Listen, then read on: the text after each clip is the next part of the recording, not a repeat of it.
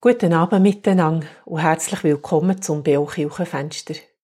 Der Matthias Zeindler ist Leiter vom Fachbereich Theologie bei der reformierten Kirche Bern Jura Solothurn. Außerdem Professor an der Theologischen Fakultät der Uni Bern.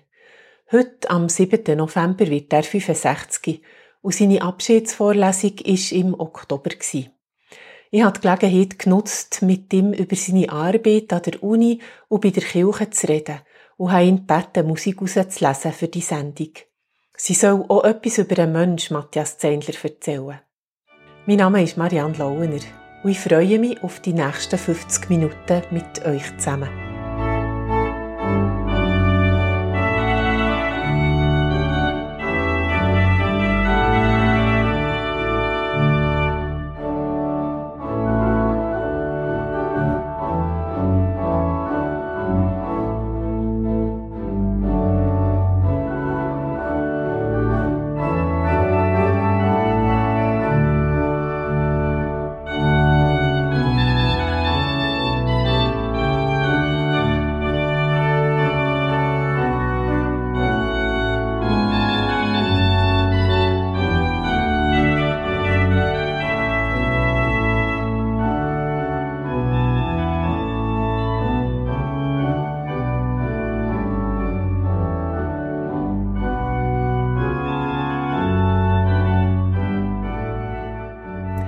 Als ich Matthias Zeindler im Haus der Kirche am Altenberg zu Bern besucht habe, ist er mir zuerst die Aussicht von der Terrasse vor seinem Büro zeigen.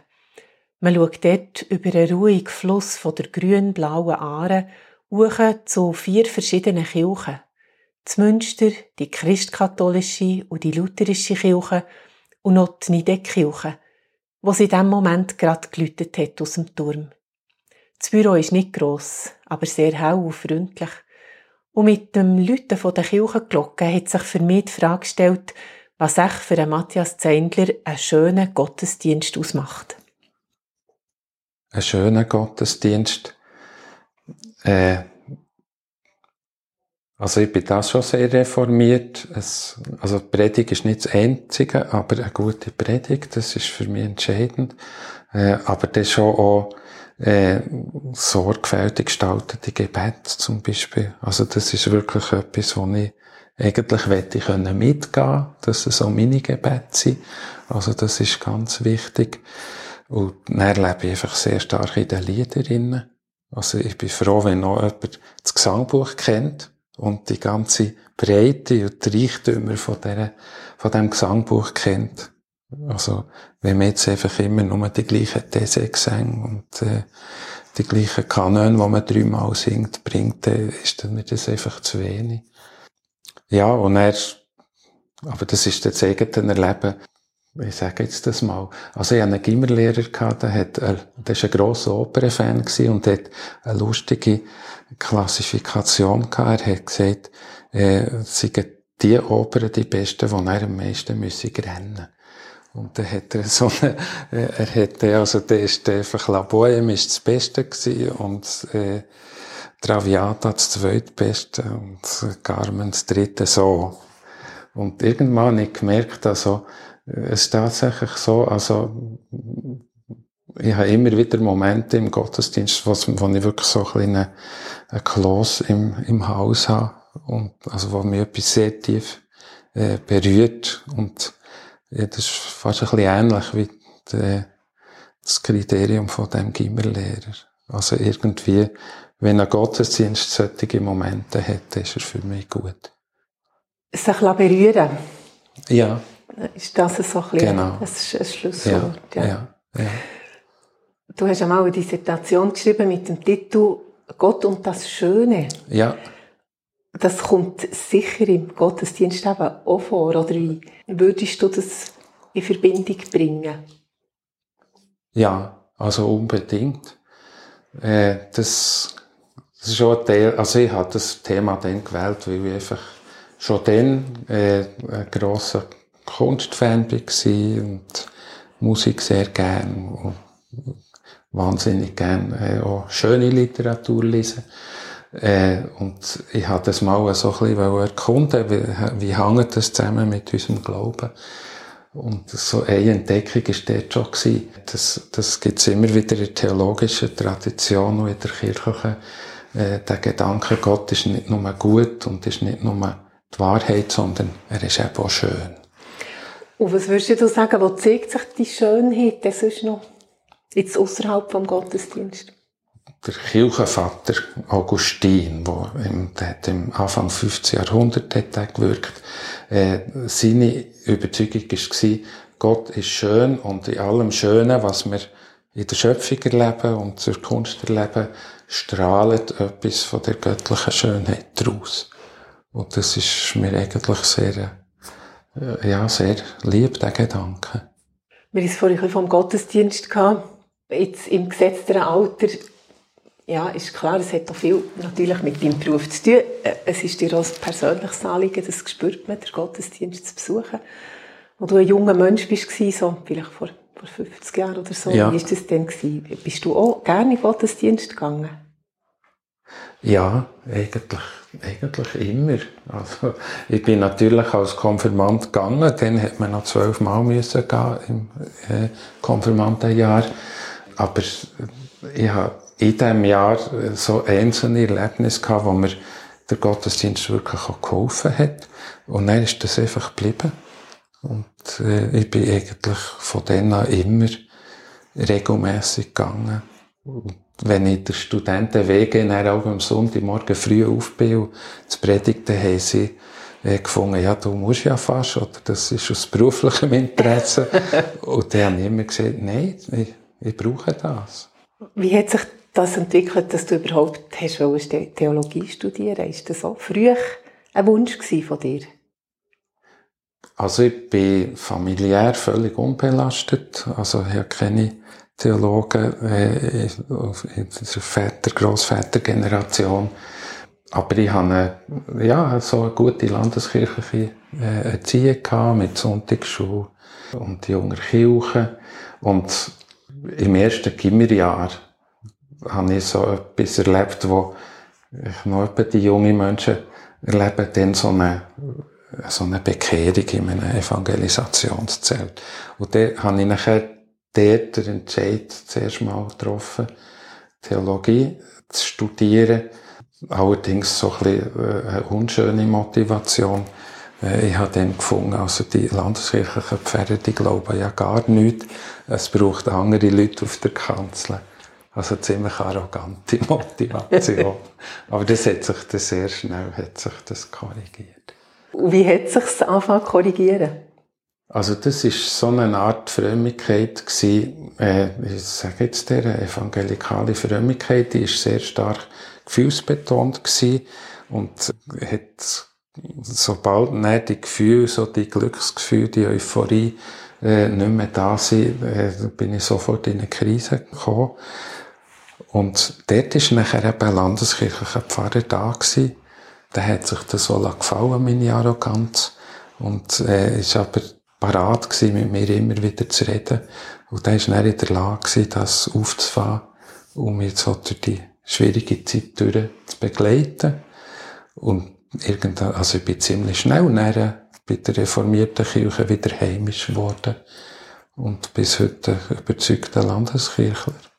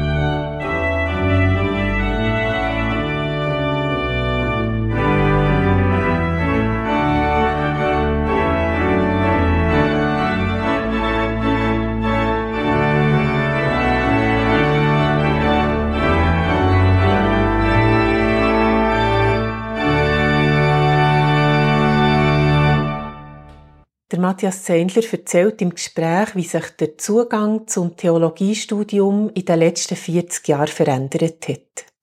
Das hat sich enorm geändert. Mhm. Wir sind dann zumal, also sicher die halben Leute äh, sind irgendwie aus einer kirchlichen Jugendarbeit gekommen. Und das hat es dann noch gegeben, das gibt es heute nicht mehr. Und äh, ich habe jetzt so viel im, äh, beim jetzigen Beruf bei der Kirche mit Nachwuchsförderung in der, für das Theologiestudium zu tun. Und das ist etwas, was wir immer wieder feststellen. Der Ort von äh, kirchlicher Jugendarbeit, wo man, äh, wo man kann in die Kirche hineinwachsen nach dem kirchlichen Unterricht, den gibt es nicht mehr.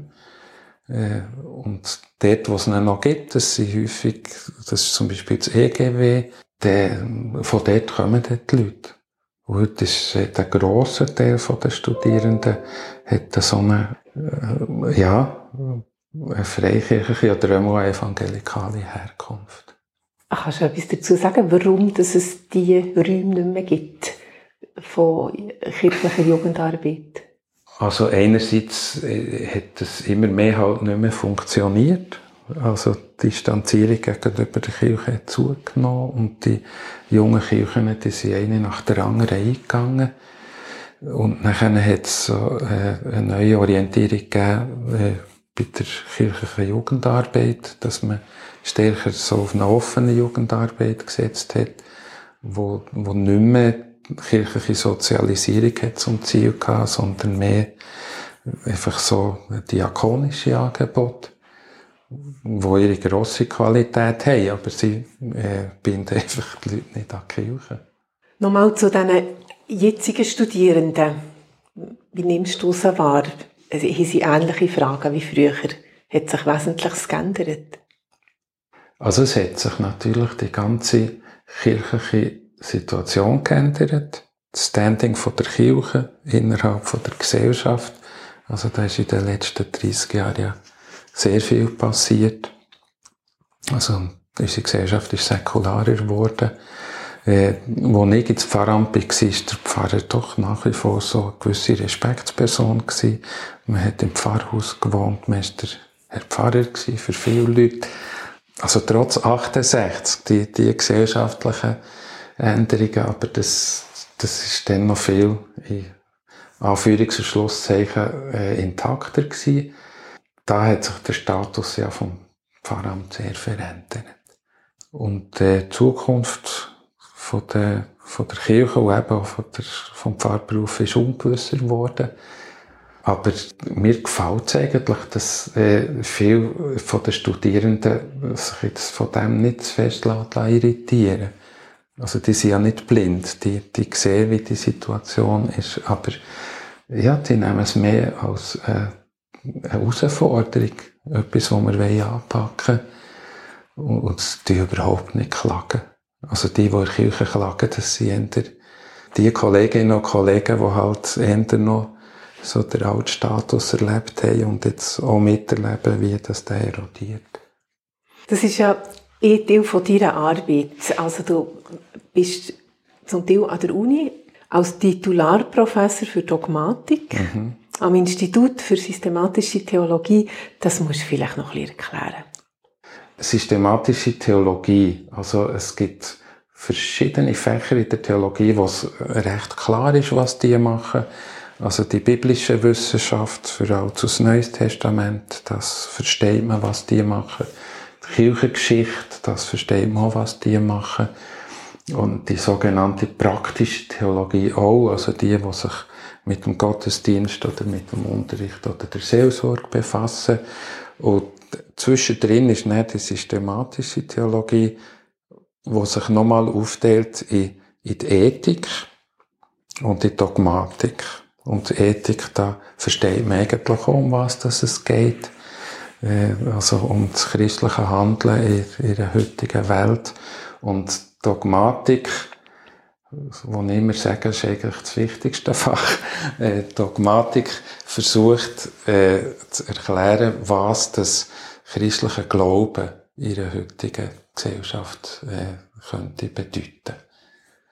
Und, äh, also ich sage das nicht aus Arroganz, das ist das Wichtigste, sondern weil ich der Meinung bin, äh, das macht jede Pfarrerin und jeder Pfarrer immer.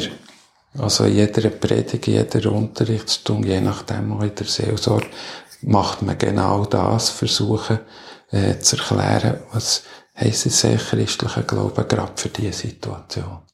Ist es vielleicht auch so, dass es das ist, was am meisten fehlt, wenn Leute sich von der Kirche abwenden, weil sie das Gefühl haben, das hat ja gar nichts mehr zu tun mit meinem Leben? Ja, das ist ja so.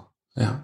Und das, das stellt man ja immer wieder fest, äh, wenn man untersucht, warum Leute aus der Kirche austreten. Es ist, äh, es ist nicht Kirchensteuer oder es ist auch selten irgendwie ein schlechtes Erlebnis oder dass die Kirche zu politisch ist, sondern so ein ja, allgemeines Gefühl, das hat mit meinem Leben nichts mehr zu tun. Wie gehst du jetzt mit deinen Studierenden auf so etwas ein? Das, das muss euch ja beschäftigen, ganz sicher. Also wie bereitest du die jungen Leute vor im Studium, wie sie nachher auch diesem Problem begegnen in ihrer Berufswelt? Ja. Dass Kirche mit dem Leben der Leute etwas zu tun hat. Mhm. Mhm. Es gibt verschiedene Punkte dort. Das eine ist mal, dass ich wirklich versuche, äh, dass in meinen Lehrveranstaltungen die sogenannten schwierigen Fragen ihren Platz bekommen. Also zum Beispiel, warum dass es zu böse oder Leiden gibt in der Welt, in dieser guten Schöpfung von Gott. Äh, oder wie das Naturwissenschaft und Glaube sich zueinander verhalten. Auf welche Art, dass man die Bibel als das Wort von Gott kann verstehen kann. Also das sind so Fragen, die immer eigentlich wieder aufpoppen in den Veranstaltungen, egal zu welchem Thema das man so ausgeschrieben hat. Und da ich eigentlich immer dann wirklich einfach diesen Fragen Raum lassen und darüber diskutieren, äh, auch wenn man dann halt mit dem Programm nicht ganz durchkommt. Das ist das eine. Und ah, dort vielleicht auch, warum dass ich das mache. Ich habe das irgendwann äh, so aus studentischen Aussagen mitbekommen.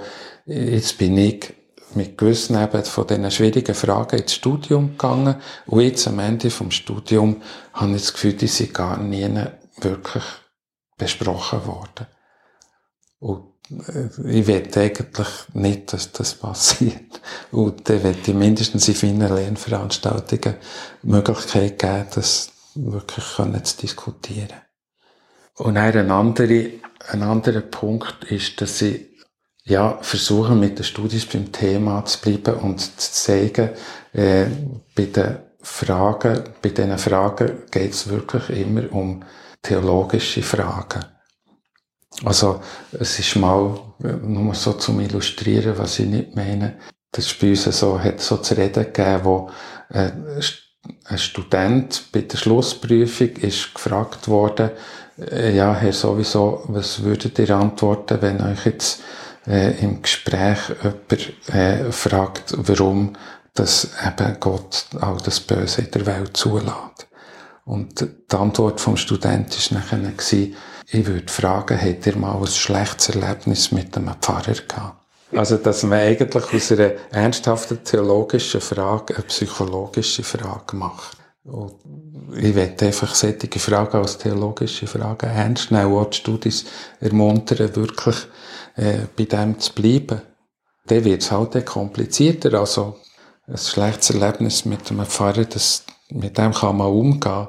Aber die Frage, die, eben die Theodizee-Frage, warum gibt es Leid in der Welt, die ist halt anspruchsvoller. Ja, das ist noch so ein dritter Punkt, dass ich eigentlich dort, dass mir auch wichtig ist, so ein bisschen der Ehrgeiz und der Stolz zu wecken von den Studierenden. Äh, Im Sinn von, das ist wirklich eure Kompetenz. Auf das werdet ihr ausgebildet. Äh, und dann versucht auch, mit dieser Kompetenz zu arbeiten und die vielleicht zu verbessern und nicht halbpatzige Psychologinnen zu werden oder äh, halbpatzige Soziologinnen, sondern das zu machen, was ihr gut könnt.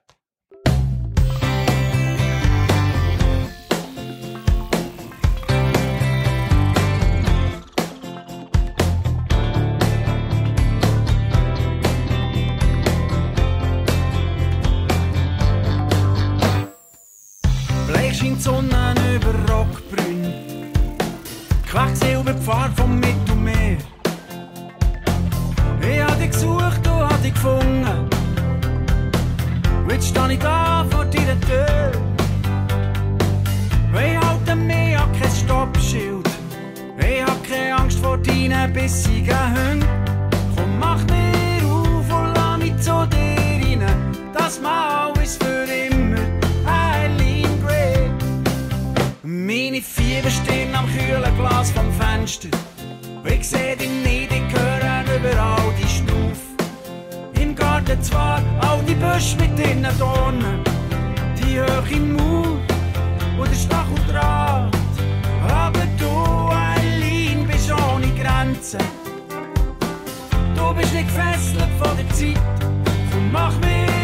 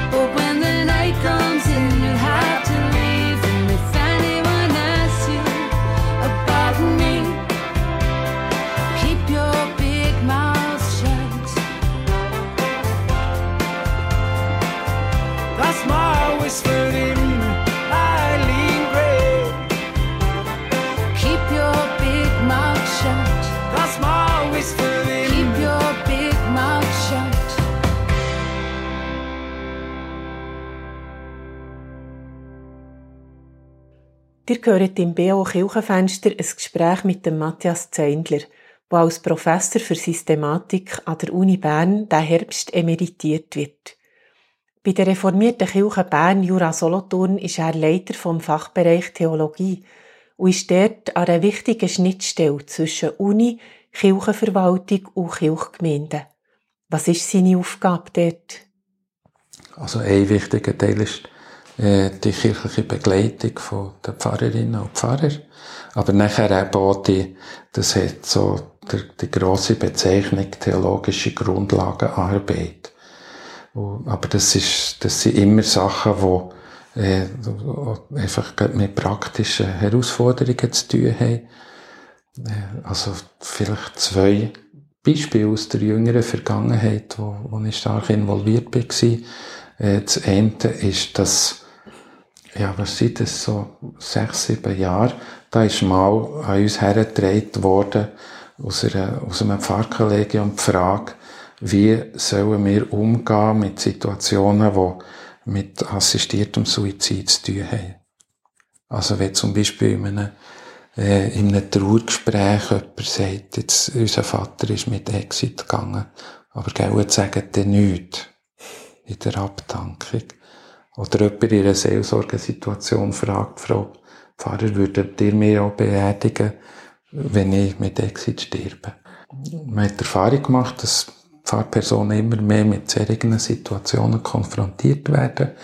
Und äh, da ist die Frage gestellt worden, könntet ihr nicht mal etwas zu dem machen? So eine Hilfestellung.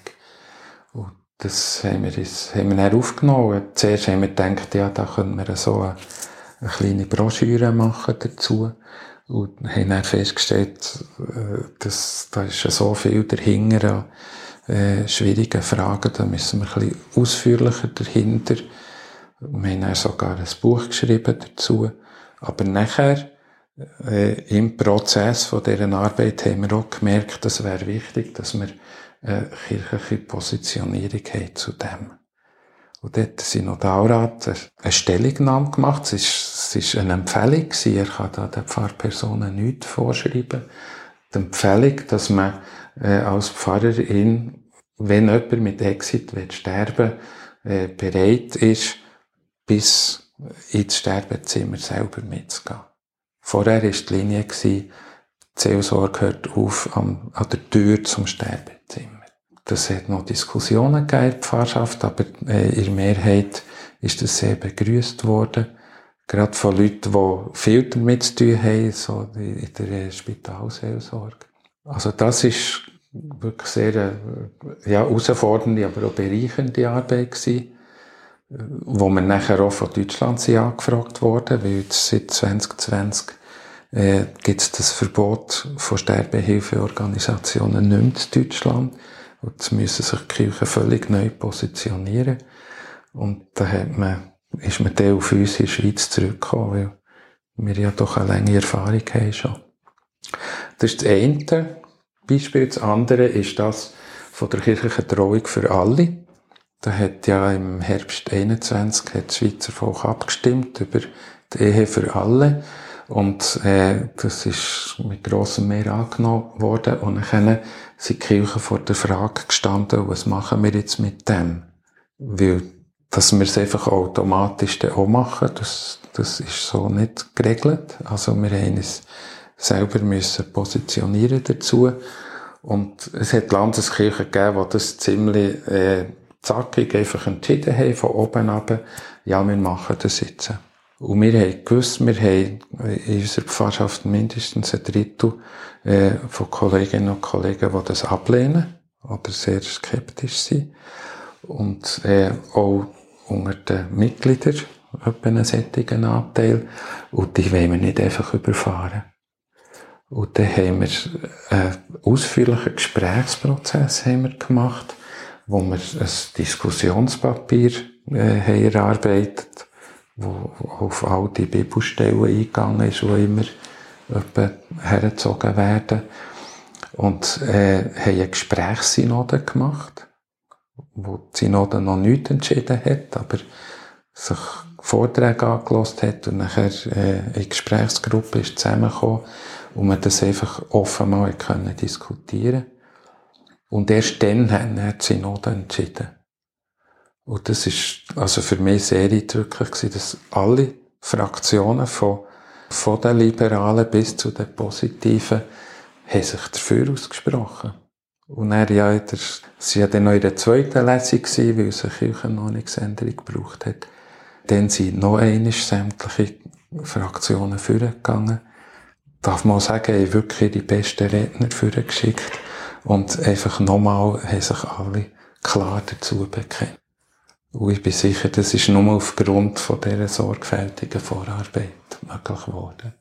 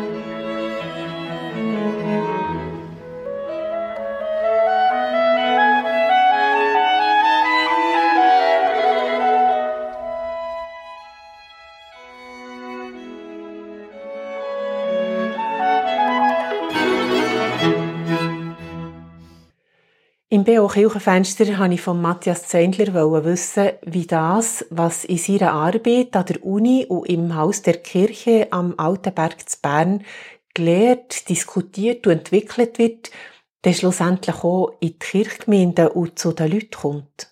Er hat erzählt, dass er zum Beispiel im Reformationsjahr 2017 über 30 Mal mit Vorträgen im ganzen Gebiet von Bern, Jura, Solothurn ist unterwegs war und in den Gemeinden erklärt hat, dass das Jubiläum nicht einfach nur ein Datum ist, sondern dass dann vieles ist entschieden wurde, was unsere Kirche und auch die europäische Gesellschaft in 500 Jahren stark prägt hat.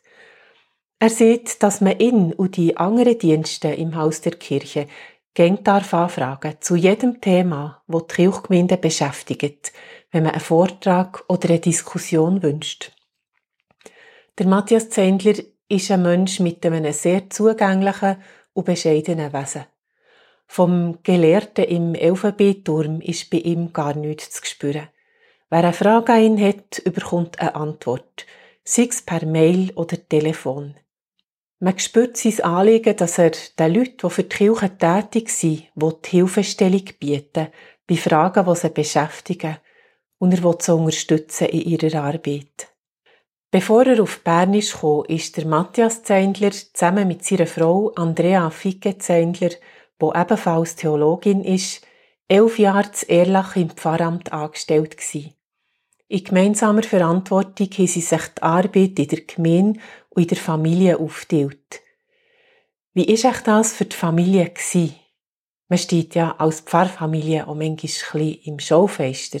Also was unsere Kinder wirklich nicht erlebt haben, ist, dass man sie jetzt irgendwie aufgezogen hätte wegen dem oder dass man von ihnen erwartet hat, dass sie jetzt äh, besonders äh, brav sind, äh, besonders äh, moralischen Lebenswandel. Also das ist, das ist glaube ich, auch vorbei. Äh, und, und auch sonst, das hat jetzt die, die Leute dort, äh, also wir sind sehr ehrlich am Bielersee gewesen, das hat die Erlacher nicht gross interessiert, wie das wir leben. Äh, wichtig war, dass wir greifbar sind und äh, ansprechbar. Es hat dann gleich Situationen gegeben, also in der Schule, äh, wenn es irgendwie etwas äh, so Kirchliches hat gegeben, hat man irgendwie dann schon erwartet, dass sie eine Antwort geben auf das. äh, ja, ja. Und äh, ich habe mal ein Bewerbungsschreiben von einem von unseren Kindern dürfen sehen, was sich auf eine, äh, auf eine Ausbildung beworben hat und etwas über ihr, ihr Aufwachsen im Pfarrhaus äh, geschrieben hat, wo, wo mich sehr berührt hat, wo sie geschrieben dass das für sie, also das offene Haus, die liebevolle Atmosphäre, äh, das hat sie sehr prägt. Also das hat mich gefreut, dass ja. das, das ist bleiben hängen. Genau, da hat er viel richtig gemacht, glaube ich. Ich hoffe es. ja. Musik ist für dich etwas Wichtiges. Du hast es am Anfang schon gesagt, es gehört auch zu der Schönheit. Mhm. Du hast einen ganz bunten Strauß von Musikwünschen mir angegeben. Das hat mich sehr gefreut. Es geht von Patent Ochsner über Mozart und Bach bis zu einem gemischten Chorlied, einem mhm. alten. Mhm. Du fragst, was ich möchte singen. Es ist ja. ein Liebeslied. Ja, ja, ja. ja. Wie, wie kommt es in deine Auswahl? Ja, also, ich habe mal einen theologischen Vortrag über das äh, Thema Liebe gehabt, der Uni, äh, wo ich angefangen habe mit äh, Liebeslieder ich habe dann nur das Beispiel vom, äh, von der äh, Oper Don Giovanni vom Mozart gegeben, was leider drin hat, drei, vier Liebesarien, die einfach äh, fantastisch schön waren. Ich habe dort gesagt, dass so 95 Prozent, sage ich immer, von den Popsongs gehen es um die Liebe. Und wahrscheinlich sind es ja noch mehr. Ja, aber an dem Lied, es ist gar nicht nur der, gar nicht primär der Text, sondern ich einfach, ich wirklich sehr gerne so, so Chormusik. Äh, und das ist jetzt so ein zauberhaft schönes Chorlied. Es hätte jetzt auf die Liste müssen. Patent Dochsner, so ein bisschen als Gegenstück dazu. Bist du besonderer Fan von dieser Band oder, oder hat das Lied eine besondere Bedeutung für dich? Nein, ich finde fast alles toll von denen. Ja. Und, und ich, ja, ich bin auch ein bisschen gross geworden halt mit dem Mundartrock. Also bei uns daheim ist Mani Matter gelaufen. Meine Eltern haben den noch, noch live erlebt. Aber nachher ist ja eben so, äh, Rumpelstil zu Polo Hofer ist gekommen. Und dann die andere Formation vom Polo. Also das hat mich immer begleitet. Und ich finde, das Patent Ochsner ist einfach musikalisch am, einfach am coolsten. Also die sind so breit, so, es ist jeder Song wieder anders. Ja, sie sind ja nicht vergeben die populärsten eigentlich. Mozart, du, also Bach, du als reformierter Theologe, du musst ja wirklich ein Bachstück drauf nehmen, das Ja. ging jetzt auch so Ja. nicht anders. Ja. Tust du selber auch Musik machen oder singen vielleicht? Äh, Also ich wäre gerne in den letzten Jahren mal in einem Chor, aber das ist jetzt einfach die berufliche Belastung, äh, wo es nicht, wo es nicht geschafft hat, noch jede Woche einen Abend fix äh, zu üben. Äh, nein, würde mit, oh ja, schon auch Instrument gelernt, aber das ist schon dann mal ausgelaufen. Ich glaube, ich bin heute einfach ein, ein qualifizierter Musikhörer. Und ja, in den Gottesdiensten meistens eine tragende Stimme. Die braucht es aber auch, ja. Und- Und der Bach, das ist jetzt in den letzten Jahren für mich Kantaten äh, eigentlich am wichtigsten geworden. Also darum ist es ja sehr, es vielleicht der bekannteste Chor äh, aus, aus den Bach-Kantaten. Jesus bleibt meine Freude. Genau, Ja. ja. Und äh, das ist nicht nur Musik, also äh, die Bach-Kantaten sind wirklich mittlerweile auch ein wichtiger Teil von meinem Glaubensleben.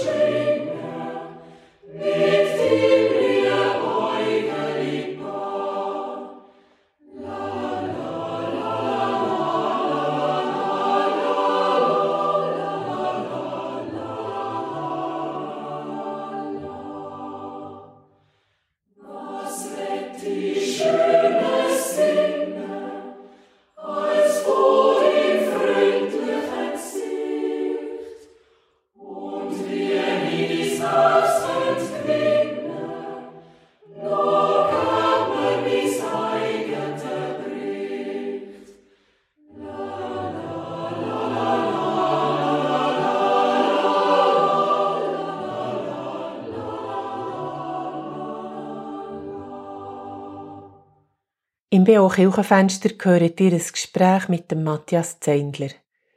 Ich habe ihn gefragt, was er in seinem beruflichen Leben zu den Höhepunkten würde rechnen. Auch dort ist er ganz bescheiden. Man nicht anfangen, Erfolge aufzählen. Und meint, akademische Arbeit sei häufig bisschen spurlos. Und es sei halt schwierig zu messen, was überhaupt ankommt und bleibe bei den Studierenden, von dem, was man ihnen probiere mitzugeben. Und auch von seinen Publikationen merke ich nicht viel mehr, als dass er hin und wieder in einer Anmerkung aufgeführt werde. Ich kann das nicht recht glauben. Auf der Seite der Theologischen Fakultät hat es eine lange, lange Reihe von Publikationen, wo er alleine und mit anderen zusammen veröffentlicht hat. Das alles hat seine Wirkung gehabt. In der Uni, in der Kirche, aber auch in der Pfarrschaft und bei der theologisch interessierten Leserschaft auch. Etwas ist ihm dann doch in den Sinn gekommen, wo er findet, das sei ihm dann mal wirklich gut gelungen. Ich habe, das war im 2002 gewesen, bei dieser Pfarrstelle in Erlach. Dann ist der 30. Todestag von Manni Matter. Und das ist etwas, was ich immer gemacht habe, so Berner Chanson selber gesungen. Und dann habe ich gefunden, jetzt wird das ja wirklich einfach so äh, starke Lieder sein, textlich. Jetzt machst du mal Gottesdienst zum Animatorlieder und habe die, die auch selber vorgesungen äh, im Gottesdienst und Predigt dazu. Und da war wirklich Bude voll, wie sonst kaum je. Und beim Rausgehen sagt mir eine, wichtige Person aus dem, äh, aus dem Städtli, also wenn du das nächstes Jahr wieder machst, dann komme ich um. Hin und wieder predigt der Matthias Zeindler auch im Berner Münster. Er sagt, es gebe keine Stelle in der Bibel, wo er Mühe hätte, darüber etwas zu sagen. Aber auch er kenne Momente, wo er es schwierig finde, die rechten Worte zu finden, für Menschen im Gottesdienst zu erreichen. Der Sonntag, nachdem der Putin die Ukraine überfallen hat. Und dann ist noch dazu gekommen, ich habe mich schon lang vorher entschieden, also schon, schon am Anfang vom Jahr, ich tue über das Gebot von der Findesliebe, tue nicht predigen, weil ich habe mit der gerade mit der Bergpredigt befasst gehabt. Und bei dem natürlich schon im Moment äh, sehr ins Zweifel gekommen, ist das das Richtige, aber dann habe ich gefunden, mal, und gerade jetzt muss man sich dieser Bibelstelle stellen wo, wo wir alle haben angefangen rufen über äh, Waffen liefern die Ukraine und Recht auf Verteidigung. Mhm. Also nach dem Dienstag natürlich, also ich hatte ein Konzept gehabt, was in dieser Predigt ich wette sagen, und das habe ich so ziemlich können auf die Seite legen. Und da habe ich sehr gekämpft.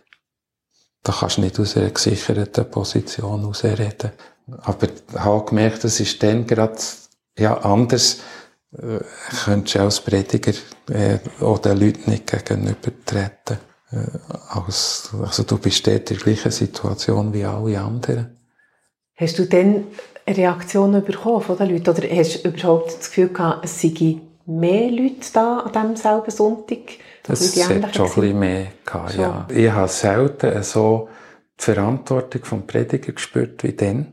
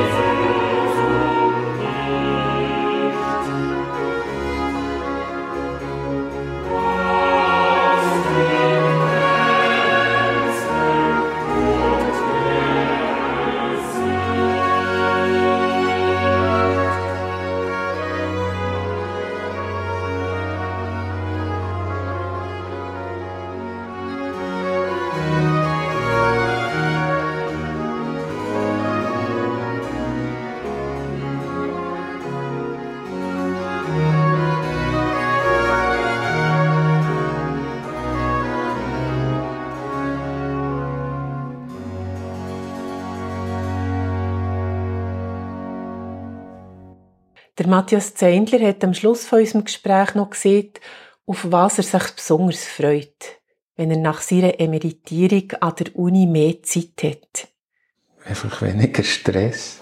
Und wir fühlen uns immer mehr in unserer Arbeit einfach von außen angetrieben. Und, und wir gestalten immer weniger selber.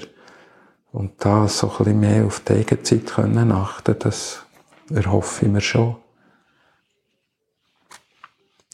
Und dann das Zweite ist, also ich gehöre nicht zu denen, die sich jetzt äh, in die Pensionszeit schon, äh, schon zustellen mit Terminen und Tätigkeiten. Also ich habe auch nicht so Angst. Äh, ich, ich will lieber einfach mal so ein bisschen warten und schauen, was kommt. Ihr habt das BO Kirchenfenster gehört. Ein Gespräch mit dem Professor Matthias Zeindler zu seiner Emeritierung an der Theologischen Fakultät der Uni Bern. Wir schauen auf die nächsten kirchlichen Sendungen auf Radio BO. Am Sonntag, am 12. November, vom 9. bis 10. gibt es der BO Gottesdienst aus der Pfingstgemeinde Thun. Predigt hat der Uli Wille. Am Dienstag, 14. November, vom 8. bis 9. das BO Kirchenstübli mit Gesprächen, Berichten und Aktuellem aus den Kirchen der Region mit dem Tobias Kilchör. Und gerade nachher, vom 9. bis 10. am Abend, das BO Kirchenfenster Mütter in Erschöpfung. Ein Gespräch unter Generationen mit der Sarah Maria Graber. Bis im 10. hört ihr noch ein bisschen Musik. Marianne Lauener dankt euch fürs Zuhören und wünscht euch einen guten Abend. Auf Wiederhören miteinander.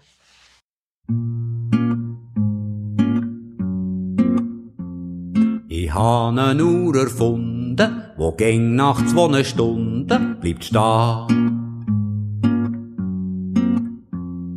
Aha, dir seht vielleicht nicht ein, was praktischer soll sein, da dran.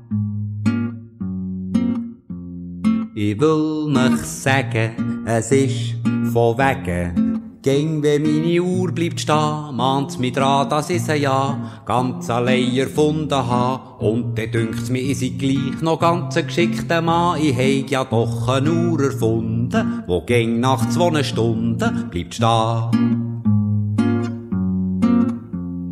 Gäng, wenn meine Uhr bleibt stehen, mahnt's mich dran, dass ich sie ja ganz allein erfunden ha. Und dann dünkt's mir, ich sei gleich nicht so ein dummer Mann. Freudig zieh ich sie dann wieder auf. Geben ihr für zwei Stunden Schnuff. Und mir gibt das für zwei Stunden, das versteht ihr sicher gut. Selbstvertrauen und einen frischen Mut, denn ich ha doch eine Uhr erfunden, wo ging nach zwei Stunden bleibt stehen. Zwar, sie ist nicht sehr präzis, und gibt's Tür von früh bis spät. Doch das stört mich in keiner Weise. Es gibt mir gleich das Gefühl von stolzer Majestät. Ich heig dafür eine Uhr erfunden, wo gäng nach zwei Stunden bleibt